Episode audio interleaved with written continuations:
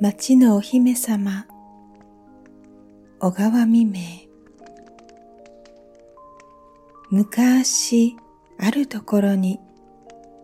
寂しいところの大好きなお姫様がいましたどんなに寂しいところでもいいから人の住んでいない寂しいところがあったらそこへ行って住みたいと言われました。お供の者はお姫様のお言葉だから仕方がありません。人の誰も住んでいない山の中にでもお姫様の行かれるところへはついていかなければなりません。人里を遠く離れた山の中へいよいよお姫様は移ることになりました。そしてお供の者もついて行きました。お姫様の歌を歌われる声は大変に良いお声でありました。また大変に鳴り物を鳴らすことがお上手でありました。琴や笛や章を鳴らすことの名人でありました。だから平常歌を歌いになり、鳴り物を鳴らしておいでなさるときは、決して寂しいということはなかったのであります。けれど、お供の者は寂しい山の中に入って、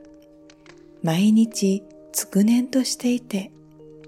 退屈でなりませんでした。そこに来ました当座は外に出て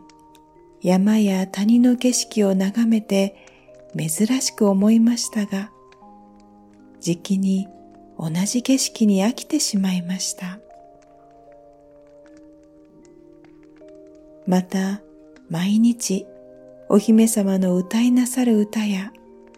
おならしになる鳴り物の音にも飽きてしまった。それらを聞いても決して昔のように感心しないばかりか、またかというふうにかえって退屈を感じさせたのであります。お姫様はこの世の中に自分ほど良い声のものはないと思っていられました。また自分ほど音楽の名人はないと考えていられました。そしてそう思って窓際に座って山に出る月を眺めながら良い声で歌を歌い、琴を鳴らしていられますと、あたりはしんとしてすべての草木までが耳を澄ましてこの良い音色に聞き取れているごとく思われました。この時、ふとお姫様はお歌いなさる声を止め、おならしなさることの手を控えて、ずっと遠くの方に耳をお澄ましになられました。すると、それは自分よりももっと良い声で歌を歌い、もっと上手に琴を鳴らしているものがあるのでした。はて、この山の中に誰が歌を歌い、琴を鳴らしているのだろう、と怪しまれました。そしてこのことをお供の者にお尋ねになられますと、いえ、誰もいるはずがございません。また私どもの耳には何も聞こえません。ただ聞こえますものは松風の音ばかりでございます。とお答え申し上げました。いえ、そうじゃない。誰かきっと私と腕を比べるつもりで、あんな良い声で歌を歌い、琴を鳴らしているに違いない。とお姫様は申されました。お供の者は不思議に思って耳を澄ませますと、やはり松風の音が遠くに聞こえるばかりでありました。夜が明けて太陽が昇りますと、小鳥が窓のそば近く来て、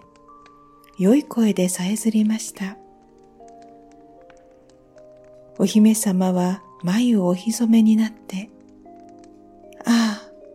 やかましくてしょうがない。もっとどこか寂しいところへ行って、住まわなければならない。と申されました。お姫様は山はやかましくて行けないから、今度は誰も住んでいない海のほとりへ行ったらきっといいだろうと思われて、荒海のほとりへお移りになりました。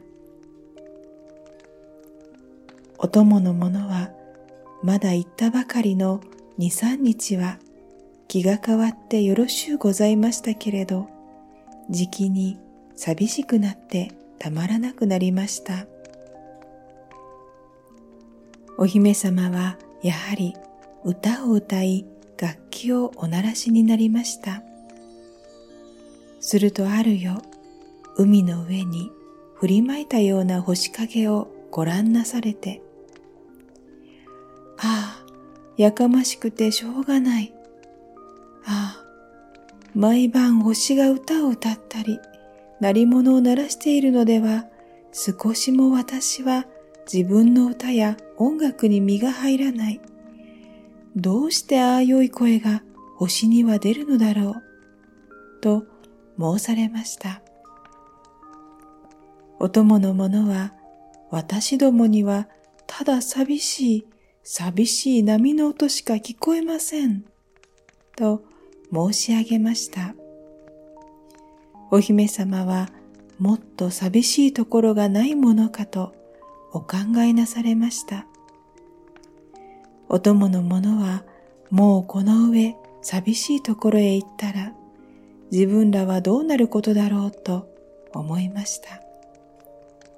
その時、お供の者の二人の中の一人は、お姫様、どうぞ何にも言わずに私どもについておいでくださいまし、と申し上げました。